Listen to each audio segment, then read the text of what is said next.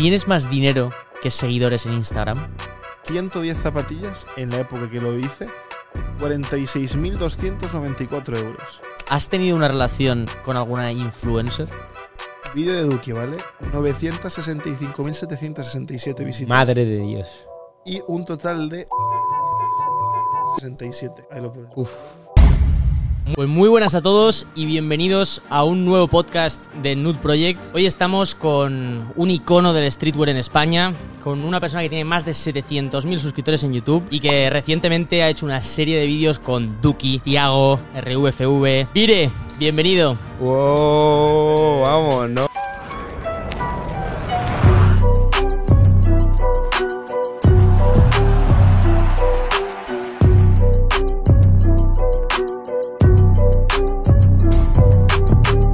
Tío, me suele gustar empezar el podcast un poquillo, especialmente con la gente que conocemos, recapitulando en plan cómo nos hemos conocido.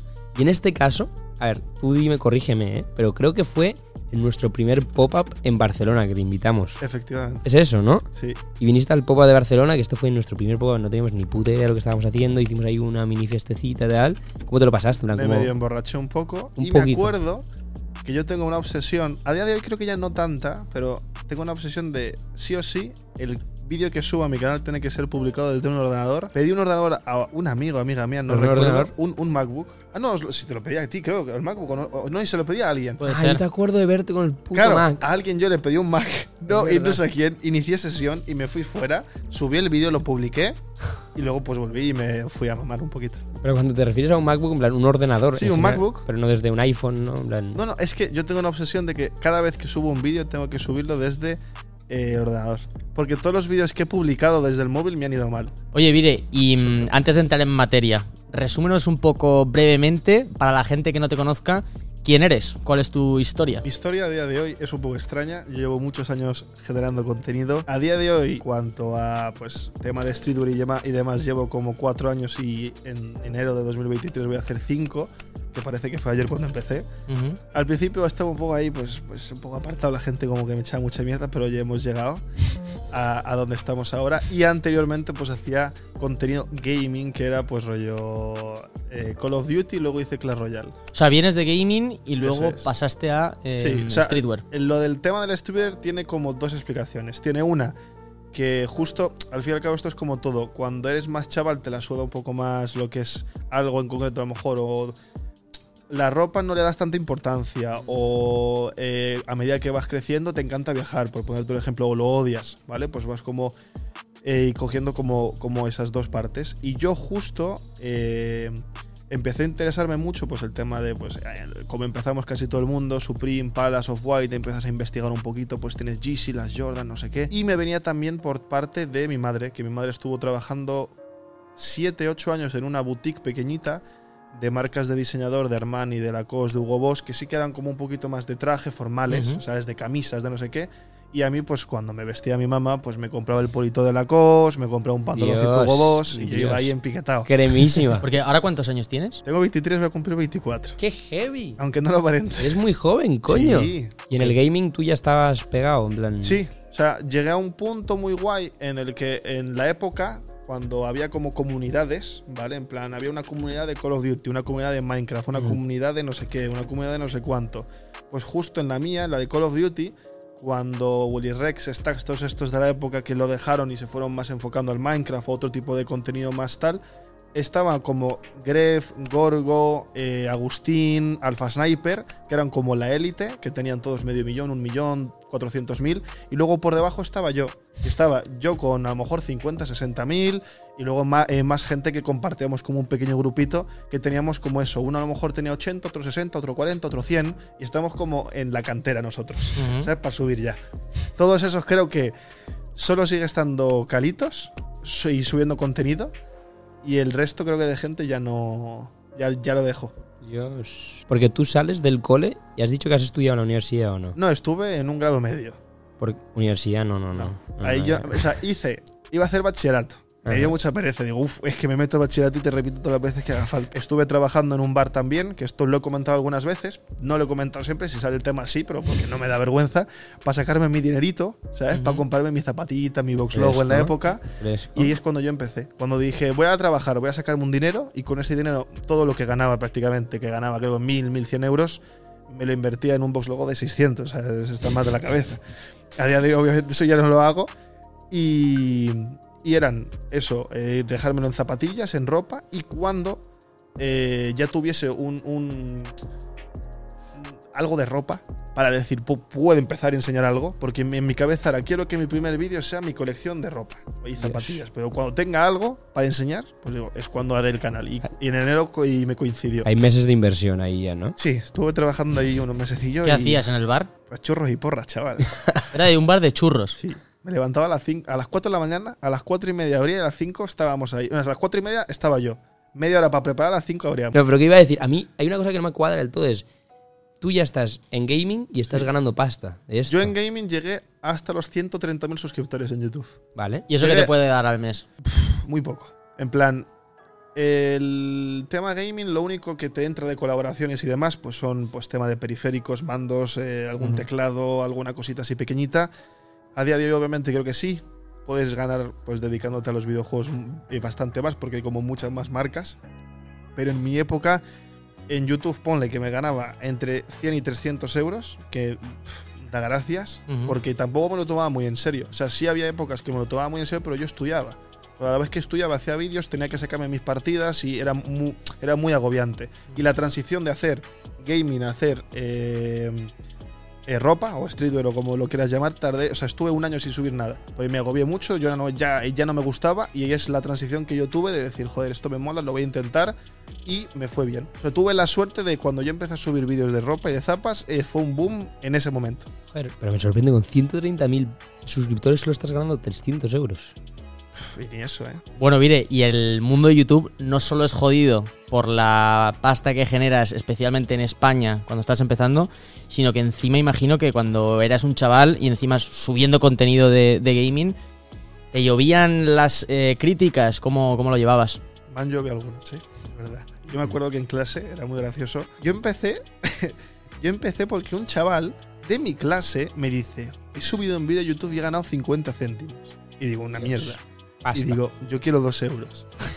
y digo, voy a subir yo vídeos también. Yo empecé a subir vídeos con un móvil, do- dos vasos, sujetando el móvil en medio, con una pila de libros enfocando en la televisión del, del salón, intentando que ese fuese mi capturadora. Luego ya pues me profesionalicé un poquito más. Pero eso eran mis comienzos. Y yo empezaba y cuando yo subía vídeos, obviamente pues te da mucha más vergüenza contarlo a la gente, contárselo a tus padres, contárselo a tus amigos. Y cuando alguno me descubría, como que se reía un poquito y me decía, oye, eres una un poquito rata. O sea, rollo, no te copies del Bully Rex, del Stacks, de no sé qué. Porque siempre como que también indirectamente, quieras o no, si ves a alguien y te gusta cómo hace el contenido, te vas a copiar o no, pero in- indirectamente, o sea, Sí, es inconscientemente, sin querer. Y siempre, siempre pasa al principio. Sí. Me acuerdo, hay un vídeo de, de, mm, Jaden ¿cómo se Smith. Eso, Jaden Smith, Sí. que explica un poco este concepto y él habla, o sea, pone la metáfora de cómo nosotros estamos, imagínate, en un espacio donde, donde todo está apagado y de repente pues tú pisas en un sitio y descubres que hay una escalera, ¿no? Y descubres un, peldaño de una escalera. Y, y que hay veces que en este camino donde tú vas subiendo escaleras, joder, te das cuenta de que hay otra persona en una escalera de al lado donde te ha dejado un peldaño. Y hay veces que no hay ningún problema por apoyarte en ese peldaño para luego volver a encontrar los tuyos. Qué bueno, ¿eh? Y es una comparativa de la hostia para reflejar un poco una inseguridad creativa que todos los jóvenes Sí, vivimos cuando estamos empezando algo. cuando mundo. nosotros empezamos la marca, no éramos 100% originales. Obviamente tienes inspiraciones y luego creo que con el tiempo creas tu propio Sí, estilo. sí, que, plan, 100%. el puto Jay Smith es un iluminado, porque también dice, en ese mismo ejemplo me acuerdo de dice, eh, los, plan, ¿tú cómo piensas que empieza un bebé, en plan, un bebé cómo aprende a hablar y a andar? Lo que hace es copiar a sus padres, en plan, copia todo lo que está haciendo sus padres en todo momento, y llega un momento que ya habla, tiene sus propias expresiones y es su propia persona, ¿sabes? Pero no llega a ese punto sin haber copiado a alguien Claro, sin previamente. haberlo visto antes o haberlo copiado. Oye, no dejemos de lado el tema de las críticas que estabas eh, Es hablando. O sea, a día de hoy mola, a día de hoy porque como ya está mucho más normalizado el hacer directos el- en, en Twitch o subir contenido a, a YouTube, seas chaval o no, ahora como está tan normalizado no hay tanta crítica, pero en la época sí que es verdad que lo viví un poquito raro de decir, joder, todo el mundo como que te- se mete un poquito contigo y te llaman como el youtuber eh, y tienes como 500, 1000 suscriptores en la época, que era increíble, y como que se meten contigo, pero luego a la que te ven un poquito más arriba y ven que lo estás haciendo bien, ya es como que el primero Lo respetan que ya. te dice, hostia. Y ya cuando empezó como la expansión a que YouTube fuese mucho más conocido, que se normalizase el cobrar por, por subir vídeos, pues ya decían, joder, pues sí que mola lo que haces. Pero al principio sí que es verdad que me llovía alguna hostia, alguna colleja me llevé y decía, ah, youtuber, pa. Es que los cha-. Hijo Los, cha- puta. los chavalillos son crueles, tío. En plan, nadie, en plan, nadie lo dice, pero los chavales de 12, 13 años, no sé qué época estabas, son putos crueles. Y tío, ¿y luego te dio miedo el cambio a, Sí. a crear contenido de streetwear o no? Sí. O sea, yo en, en el año que estuve sin hacer contenido, si subí vídeos, subí dos vídeos. O tres. Uno de un preguntas y respuestas dejo YouTube, que no cuenta en plan como vídeo. Otro vídeo de un tatuaje. Y ya está. Y uno más que me habré inventado por ahí. Y la, en la transición, yo grabé el vídeo de mi colección. Estuve como dos o tres semanas con el vídeo editado, con la miniatura hecha, pensando, ¿lo tengo que hacer o no? De verdad, dos semanas, ¿eh? Por eso empecé, no me acuerdo, el día 20 de enero, el 18, el 15, por ahí, entre el 15 y el 20 empecé. ¿Por qué? Porque estuve como dos semanas muy rayado de decir, de verdad, me viene bien hacer este cambio o quiero seguir en este contenido. Si, si, si el no ya está, por lo cual Sí. tú dale y si hay suerte, genial. Y subí el primer vídeo. Yo en mi época tampoco, con 130.000, 121 suscriptores, tampoco es que depende del contenido que hagas. Y a día de hoy es ¿Funciona igual. Puedes no? tener un millón y que te vean 100.000 personas o que te vean Claro. me- y medio millón. Es depende del contenido que hagas. Pues el contenido que, en plan, que yo hacía me daba a lo mejor en una semana, para que os hagáis una idea, unas, unas 20, 30 mil visitas. Y si el vídeo era muy bueno, 50 mil. Yo digo, "Jo, increíble. Pues ese vídeo en. Creo que una semana, creo que me pilló 7 mil visitas. Y yo me deprimí, digo, no me jodas. No. Pero no perdí la fe y dije, voy a subir el siguiente vídeo. Y subí el siguiente vídeo. Y el primero ya no tenía 7, ya tenía 20 o 30. Y luego el segundo ya tenía 15. Y luego subí un vídeo que en mi época fue pues muy criticado, que me lo pusieron hasta en foro coches y todo, que me vino bien, porque ese vídeo es lo que me hizo subir para arriba, No. que cierto público sí que me criticó porque lo planteé mal ese vídeo, que es un vídeo de yendo a un centro comercial, porque ese día llovía, porque lo iba a hacer en la calle, y eh, preguntándole a la gente, a random, cuánto costaba mi outfit y si lo acertaban, pues ver su reacción. ¿Cuál fue el problema? Que yo te lo digo ahora, que lo sé hablar bien, no tengo tanta vergüenza en ir a la calle, me sé expresar bien.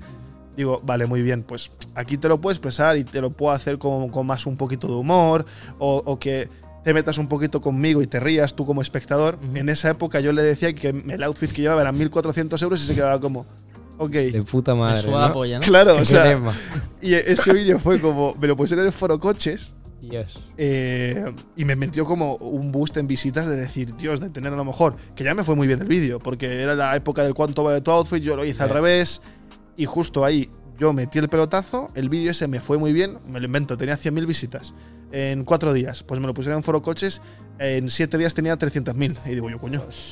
Y ese vídeo sí que es verdad que me dio mucho a bien en cuanto a que mucho público me conoció, que les caí bien y me siguieron y me siguieron viendo los siguientes vídeos y luego otra gente pues que me criticó y me dijo, eres un subido. Y hasta hace relativamente poco, en los últimos eh, años, cuando eh, más o menos pues te intentas expresar mejor eh, de cara pues, a hacer un vídeo lo que sea, o haces un contenido mu- y mucho más divertido, la persona que antes a lo mejor pues me criticaba, y me ha llegado alguna persona en plan diciéndome, coño, llevaba sin ver un vídeo tuyo hace dos años, me parecía subnormal y ahora me caes bien.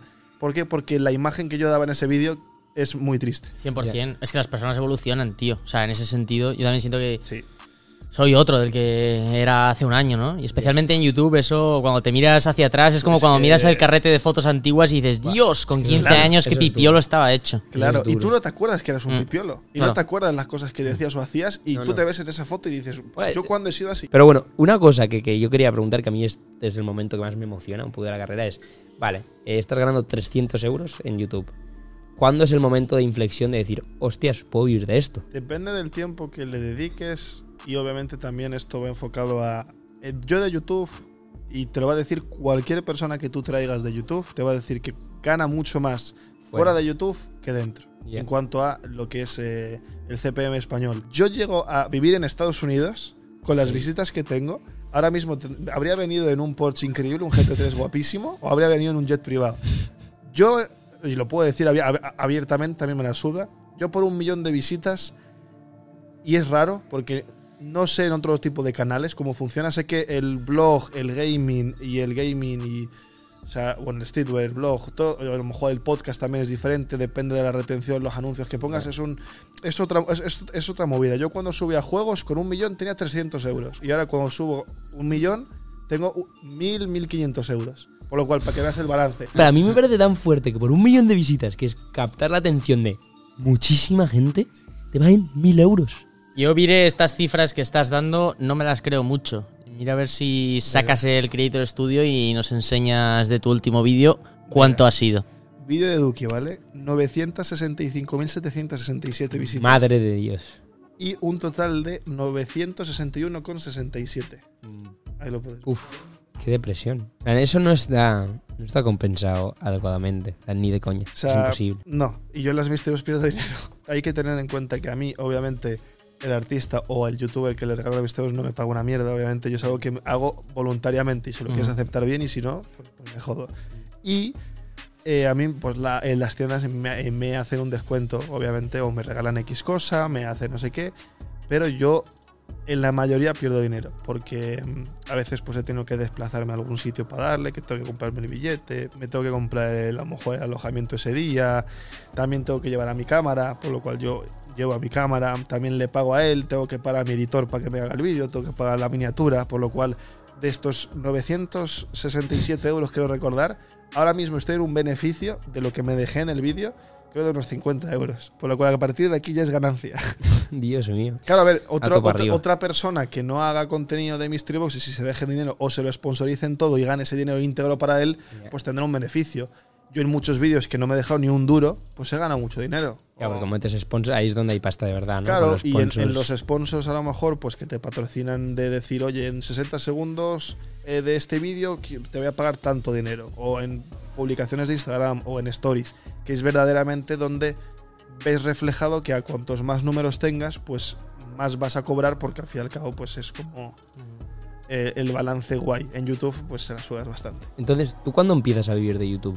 Yo empecé exactamente, quiero recordar, porque yo en el bar estuve, como os he comentado antes, trabajando desde septiembre hasta enero, antes de empezar con el tema de, de YouTube, con el streetwear, solo al bar. Trabajaba unas 9 horas al día, más o menos, con mi descansillo y eso, 9, 10 horas, depende. Libraba un día a la semana. Y cuando empecé con YouTube, eh, con el streetwear estuve 3-4 meses más compaginando dos vídeos a la semana durmiendo dos, tres horas al día y trabajando. O sea, yo estaba muerto. Y cuando ya vi el boom que os he dicho antes de Follow Coaches, no sé qué, hice el cambio y dije, oye, mira, pues necesito tiempo para esto. Creo que mm, ahí creo que todavía no ganaba un dinero para decir puedo vivir de ello, pero sé que es el momento adecuado porque en mi momento, cuando yo subía vídeos de Call of Duty y todo eso, no aprovechaba mi boom. Yo tenía un boom increíble y en vez de subir un vídeo dos, tres seguidos para que la gente se acuerde de ti, yo dejaba de subir vídeos. No preguntes por qué. Y digo, esta vez no, y no se me escapa. Y aproveché. Ahí es 2019, mediados por ahí, es cuando ya, pues, yo qué sé, no sé decirte, pero un, entre 1.000 y 5.000 euros al mes. A veces, yo qué sé, hay meses muy buenos, obviamente. Cuando hay drops de nudez va- y van muy bien, ¿sabes? Pues es lo mismo. Es lo Qué mismo, grande. es lo mismo. Pero decías que estabas durmiendo durante dos, tres meses. Dos, tres dos horas al día. Sí. Qué Porque yo ahí me, yo me grababa ahí mis vídeos, es verdad que eran más fáciles, eran eh, únicamente en casa, algunos sí que eran en la calle, pero eran en casa, vídeos de compras, vídeo de zapas, vídeo de no sé qué, pero que tardas tus dos horitas en grabar. Luego en editar el vídeo yo tardaba mis dos, tres, cuatro horas, yo me hacía mi miniatura, me repetía mis cosas, intentaba que dentro de lo que cabe y lo que podía hacer en ese momento estuviese medio currado. Y entre que yo trabajaba y yo quería subir vídeos, al principio, esto es como todo, cuando empiezas algo nuevo tienes muchas ideas y luego cuando ya has hecho muchas cosas te cuesta más avanzar un poquito porque dices, joder, esto se parece a esto, esto es igual que lo otro, no lo quiero hacer igual, voy a pensar. Por lo cual, en el principio yo estaba muy motivado, tenía como 30 ideas para 30 vídeos y cuando ya se me acabaron dije, joder, aquí ya tengo que equilibrar un poquito. Y ahí es cuando yo me di cuenta de que estaba muerto y le dije, yo, yo, yo tengo que dormir. Porque dormía de verdad los días que libraba, que era un día a la semana, dormía a lo mejor 15 horas. De decir, todo mi agotamiento, cómeme la cama, déjame aquí, tranquila. Te lo juro, ¿eh? Y uno de los booms gordos que has, has tenido recientemente es todo el tema de las mystery boxes, ¿no? Sí. ¿Esto cómo se te ocurre? Es muy buena pregunta y tengo muy buena respuesta. All right. En, al principio hice un vídeo de, de una Mystery Box que le di mil euros a un colega y, o sea, mi mejor amigo, obviamente, y no me va a timar, y me hizo una Mystery Box y me fue muy bien y lo dejé. Y en la pandemia me volví a acordar y digo, joder, yo hacía Mystery Boxes, voy a hacer otra. Hablé a una tienda de Instagram, no sé qué, y les dije, oye, te pago dinero y me haces una Mystery Box. Y les pagué a ellos, creo que 1.200, 1.500 euros era una caja. Me dieron zapatillas, me dieron ropa, me dieron no sé qué. Y a partir de eso, me fue muy bien. Digo, voy a hacer otra mejor. Y ahí ya salimos un poquito ya de la. Ya podíamos salir a alguna tienda, no sé qué. Hablé con una tienda, dije, voy a hacer una Mystery Box de lujo. Joder, funcionó muy bien. La tercera Mystery Box que hago, que era como una Mystery Box de 10.000 euros. O sea, de 10.000 euros que te dé una marca y dices, hostia, se te va la cabeza. Me fue muy mal. Y dije, creo que ya las Mystery Boxes ya no me van bien. Por lo cual, mi mejor amigo, que es mi cámara y también me ayuda muchas veces a pensar cosas, que también es mi socio de la marca, es, un team increíble, me dice, ¿por qué no le haces una Mystery Box a alguien? Y digo, ¿a quién se la hago? Me dice, no sé, alguien que conozcas. Digo, si es que no conozco a nadie. No sé. Me dice, coño, pregúntale a Garef. Y digo, coño, voy a ver. Me compré el papel este de regalo, me hice un diseñito así guay yo saliendo de la caja. Y digo, ya que tengo todo, tengo como a Gref como una carta. Y digo, oye, Gref, mira, ya, ya había grabado con él, yo trabajé con él hace muchos, eh, muchos años haciéndole miniaturas, haciéndole toda la, plan, todas las portadas y demás cuando yo estudié diseño gráfico. Yo todo lo que es miniatura de vídeo, eh, los banners, los típicos, el sorteo, el, este, pues se, y se lo hacía yo en la época y teníamos muy, muy, muy buena relación y cuando yo empecé a trabajar en el bar le dije que no tengo tiempo. Y tenía como esa carta y le dije a Gareth, oye, pues tengo esta serie, me hace ilusión, sé que te mola la ropa, te he visto que te compras zapas, te he visto que tienes alguna cosita de Supreme, tengo esta idea, ¿te molaría que te regale una caja? Y me dice, sí, adelante. Y a partir de ahí, llegar hasta Duki es un poco raro, la verdad. o sea, es muy heavy. Y lo de Duki es muy gracioso porque yo grabé con Tiago. Y con Tiago fue muy heavy. Porque yo tenía solo a youtubers. Bueno, Tiago bueno, fue Keo antes. Pero con plan con Keo fue justo. Eh, hablé con él. Por Instagram me, eh, respondió y yo le, le ofrecí un vídeo, grabar su colección, irme de compras, cualquier cosa. Y luego ya le ofrecí lo de la Mystery Box cuando ya empecé con la serie. Pero para que se diese ese vídeo, a lo mejor pasaron como literal 6 meses, 8 meses en no hacer nada y llegar a hacer el vídeo. Lo de Tiago fue, estaba grabando un vídeo con un chico que es argentino, un vídeo de compras, él subió una story. Eh, estamos aquí con el vídeo de compras, tal. Digo, vale. Me habla el mejor amigo de Tiago. Oye, estoy con Tiago. En Madrid recomiéndame tiendas. Le recomiendo tiendas. Veo que es Tiago PZK. Digo, si es él, es su mejor amigo. Voy a ofrecerle. Oye, le rentaría a Tiago hacer un vídeo de compras. Y me dice, nah, es que un vídeo de compras él no gana nada, no sé qué. Digo, una misterio me dice, eso sí le gusta. Dale. Y luego la de Duki fue muy graciosa porque eh, por un contacto que tengo, empecé a hablar con el manager luego. Eh, obviamente, pues justo cuando empezamos a, a, bueno, a, hacer todos los festivales este año, pues que han estado muy, muchos artistas de Latinoamérica, ellos vinieron y el manager como que no me hacía mucho caso. Y digo, tío, creo que no se va a dar la, la, la caja. Digo, creo que no, porque no. Porque no me responde el tío, eh, me dice no sé qué, que te llamo mañana, no me llama. Tampoco quiero ser pesado. A mí no me gusta ser pesado.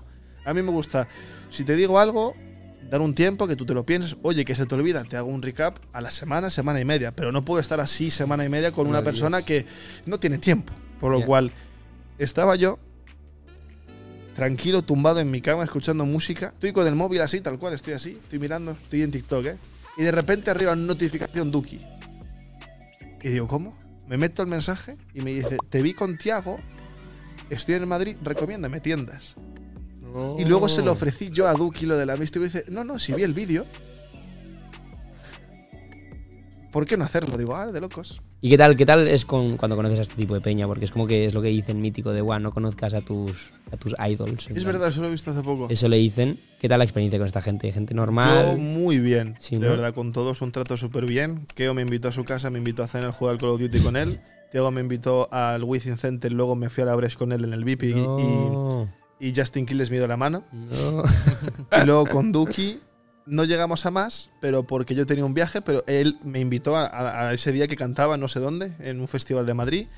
y me invitó a mí y a quien yo quisiera, pero al final pues no se dio porque mis amigos tenían que no sé qué, yo me fui de viaje al día siguiente y fue un lío, pero me invitó y un detalle que él tuvo en la velada, de la velada del año con dos millones de personas, acordarse de llevar mi zapatilla que le di en la Mystery Box y mencionarme delante de dos millones de, de personas, y yo me quedé Qué loco. grande. Yo me Qué quedé guapo. loco, te lo juro, me quedé en blanco y dije, Dios, Y la zapa me la regaló eh, Vire, un chico que, que hace Sí, temas de- moda y todo, y me una Mystery Box, así que le mando un besito.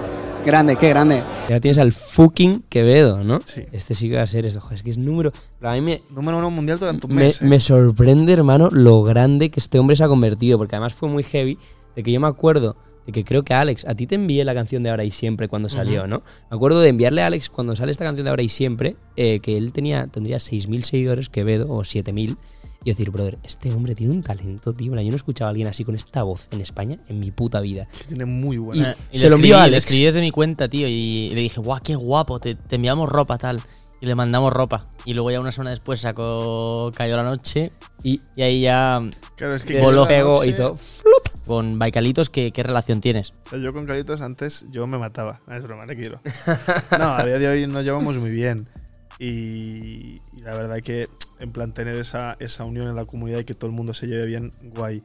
Pero el problema que yo he hablado con, con mucha gente de Latinoamérica, que mm, tanto los españoles como los americanos van como por, por grupos, ¿vale? O sea, un americano, por ejemplo, pues Jake Paul, pues tenía un, su grupo. Sí, su y- Team Ten. Claro, y Logan Paul, que antes sí se llevaban mal, lo- los hermanos tenían su otro. En la época, pues yo qué sé, algunos otros tendrán pues otros grupos, pues que sean cuatro o cinco que suban vídeos, hagan sus cosas. Y luego aquí en España era lo mismo. Estaba pues, yo qué sé, Shooter, Virus, Tarifa, todos eran uno. Luego pues solo los de Call of Duty, Gorgo, Greve, no sé qué eran otros. Luego Willy Rex, Vegeta, Ujú. Luzu, tal son otros. Y se apoyan entre ellos. Pero les cuesta que una persona nueva entre. Y en la comunidad latinoamericana, lo puedes ver, se ayudan mucho más. Y también es donde más gente apoya. A todo esto, la pregunta de Baicarlitos y la rivalidad y ahí tal no ha sido contestada del todo. ¿Cómo va a hacer daño? eh? ¿Qué ha pasado? ¿Qué ha pasado? No, no, ¿Qué ha pasado? Hace años, esto es como todo. Cuando eres más chaval y no sabes las cosas que quieres, ni qué haces, ni, ni lo que dices, ni cómo mides las cosas, Mm, actúas de una manera como mucho más impulsiva y más tonta. Obviamente, a la que pasan unos años, hablas las cosas y dices, coño, soy, y soy tonto. ¿Por qué? Porque me he llevado mal contigo por esta gilipollez y por esta y por esta. Si obviamente me haces algo que no te perdono en la vida, pues, pues no te voy a perdonar. Pero eran cosas o sea, es que si os la cuento, que no la voy a contar porque es algo muy privado, os, os reiríais de verdad. Os reiríais de decir, es que, es que eres, eres tonto. Y a día de hoy, joder, pues hay una relación cordial. Si algún día co- y coincide de irnos a cenar, pues iremos. Él, y, eh, he estado en, en pop-up suyas de Scrap. Él me invitó también y me dijo para irlo a, a su evento en Scrapball y demás que me invitase. Pues, joder, mola. ¿Qué tal? Flow. Mire, y mm, algo que hemos mencionado en varios podcasts es como en la generación en la que vivimos, muchísimos chavales, el sueño que tienen a día de hoy es ser youtubers. Entonces, ¿a ti qué crees que te ha hecho triunfar tanto como lo has hecho? Pues soy rico, guapo y que juego Buen jugador. A ver, es verdad que es gracioso porque hay típica entrevista que hacen los chavales de Telemadrid, Antena 3, no sé qué, que van a, ¿tú qué quieres ser? Yo youtuber. Y hace 10 años era yo bombero, policía, ¿sabes? Y el cambiar a que ahora quieren ser todos youtubers. Es gracioso de decir, coño, mola, porque también se, se ha profesionalizado una profesión muy bonita, muy guay. ¿Y qué me ha dado a mí? Pues no sé. Si te soy sincero, no lo sé. Creo es. Creo, y por lo que me dice la gente cuando me conoce, al principio no, por lo que se comenta al principio, de que la lié que flipas. Pero bueno, todo. Y de los errores y se, y se aprende. Pues. Yo creo que el siempre mantenerme como he estado siempre. eh, o sea, yo en ningún momento me considero uh, famoso, me refiero, soy conocido, me conoce gente, la gente pues le, lo que hago, guay. Famoso es el que sale a la calle y tiene 70 paparachis que no puede salir, tiene un coche, tienen escoltas, para mí eso es una persona muy famosa. El mantener siempre una compostura tuya y ser tú mismo. Obvi- obviamente también una de las cosas eh, más, importantes que cuando eres creador de contenido y a mucha, y mucha gente falla es, puedes crear contenido, puedes meter un boom increíble, pero el día de mañana que no te sepas actualizar, Ya. estás muerto.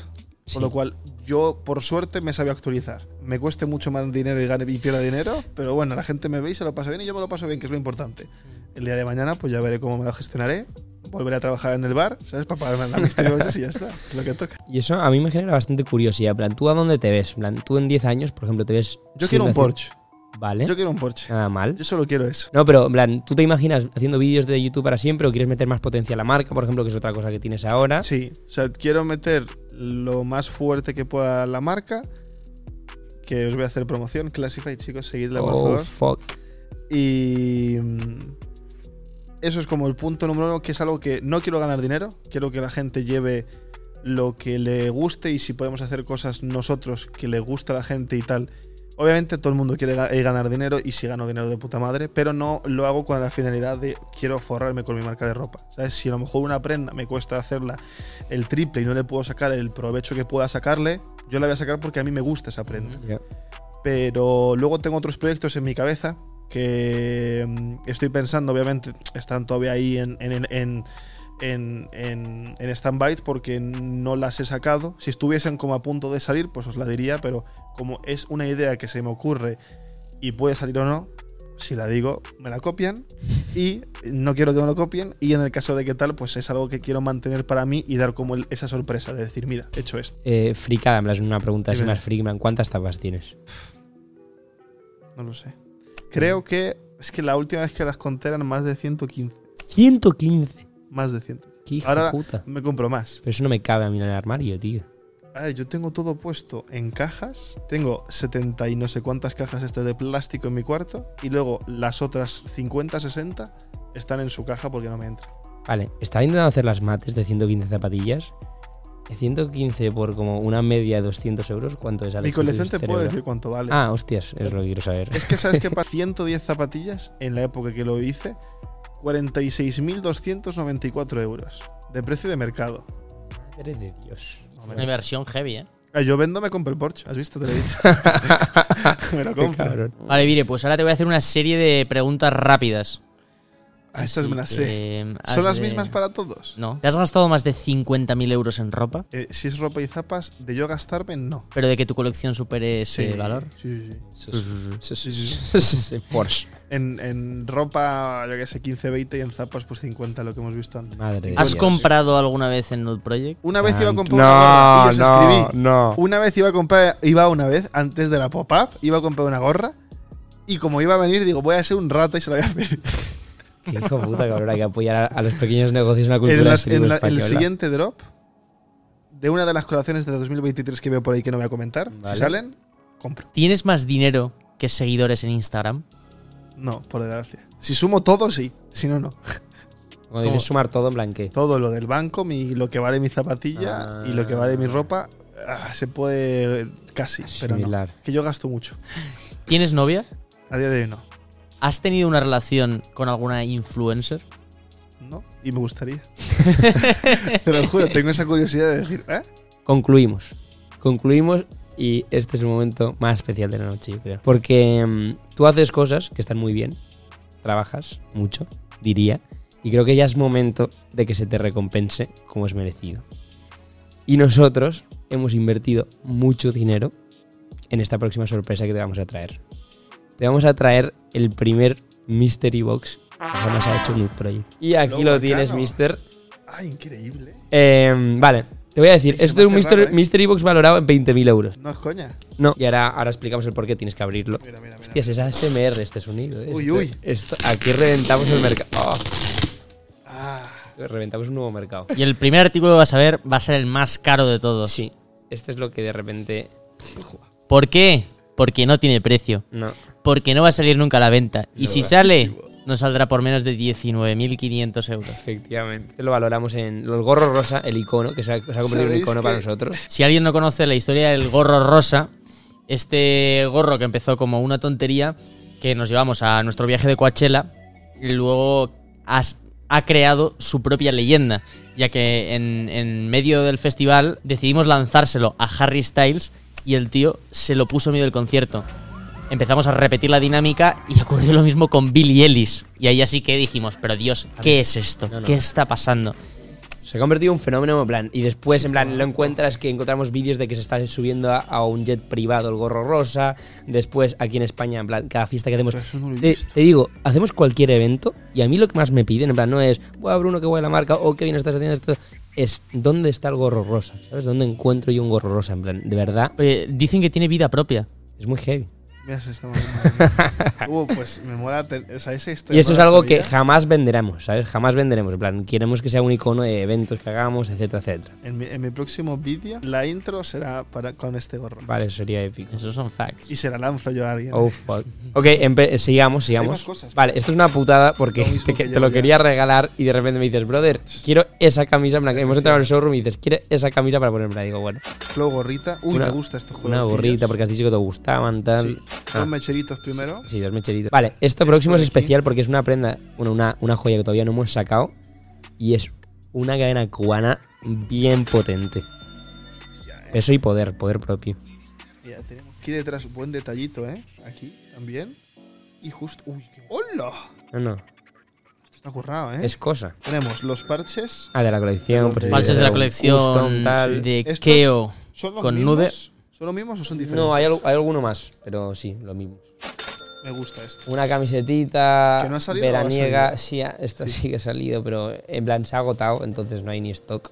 Ah, bueno. Eh, coméis el huevo, y, es, y es- y es un clásico. Muy bonito. el color ¿eh? blanco y tiene la frasecilla por la parte de atrás que Kiss your Kiss homies, your good homies. night, que es un mensaje Hay que cuidar de los panas. bueno a recordar, me, tío. Me encanta esta textura. Ah, es el puff print. A ver, uy, la Ya, misma es- gorra. Nos ha pasado lo mismo que te he dicho antes. Doble gorra, chavales. Doble, doble.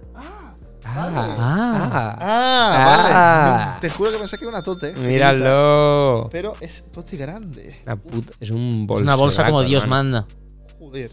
Uy, esto. Con cuerito, esto vale, ¿eh? cositas. Me gusta con los corazoncitos, con la flor. Oye, ¿qué tal? ¿Qué has opinado? gracias. ¿20.000 euros de Mystery Box potentes? Sí, sí, sí, sí, sí. Ya con la historia de- del sombrero, ya con la historia del sombrero de que es un icono, yo ya, yo ya sabía que era algo como vuestro, pero no sabía a qué nivel. Eh, digo, joder, ¿por qué siempre están tan pesados con el gorro? Ya. No lo sabía. Y digo, coño, ahora ya tiene su lógica. y Que yo tenga uno me mola. Fua. Me te lo juro, me lo voy a poner en mis directos, ¿eh? De Voy a puta decir, madre. Soy el, eh, de los pocos que tiene esto. De los pocos afortunados. Pero lo que me gustaría decir es, nosotros no somos youtubers todavía, entonces nos cuesta un poquillo más. Si me puedes decir a, a tu gentecilla por aquí que se suscriban, que comenten y puta. toda la movida. Tú dilo, dilo a fuego. Hijos de puta. Discurso. Como no moneticéis todavía, puedo insultar. Vale. Porque luego ya se censura y luego ya estáis puteados. Vale. Esta gente buena, amable, graciosa, con una marca increíble y de las mejores de España que me ha hecho una Mystery de 20.000 euros que no puedo hacer ni yo, para que os hagáis una idea, pues me haría bastante ilusión que os suscribierais y dejaseis un likecito, activar la campanita para que suene. siempre. Vale. Y pues nada, pues que gra- y gra- y gracias a los dos por invitarme, que la verdad que es, es- es un placer y que coño, pues que el canal crezca, el proyecto que tenéis mola mucho y, coño, y que coño, que si la gente lo apoya, pues vais a estar mucho más contentos y vas a estar... A tope, Vire. Qué grande eres, señor, tío. Muchísimas gracias a ti por venir. Nos vemos muy pronto, señor. Muchísimas gracias. Gracias, tío. chao. Ah, estoy- A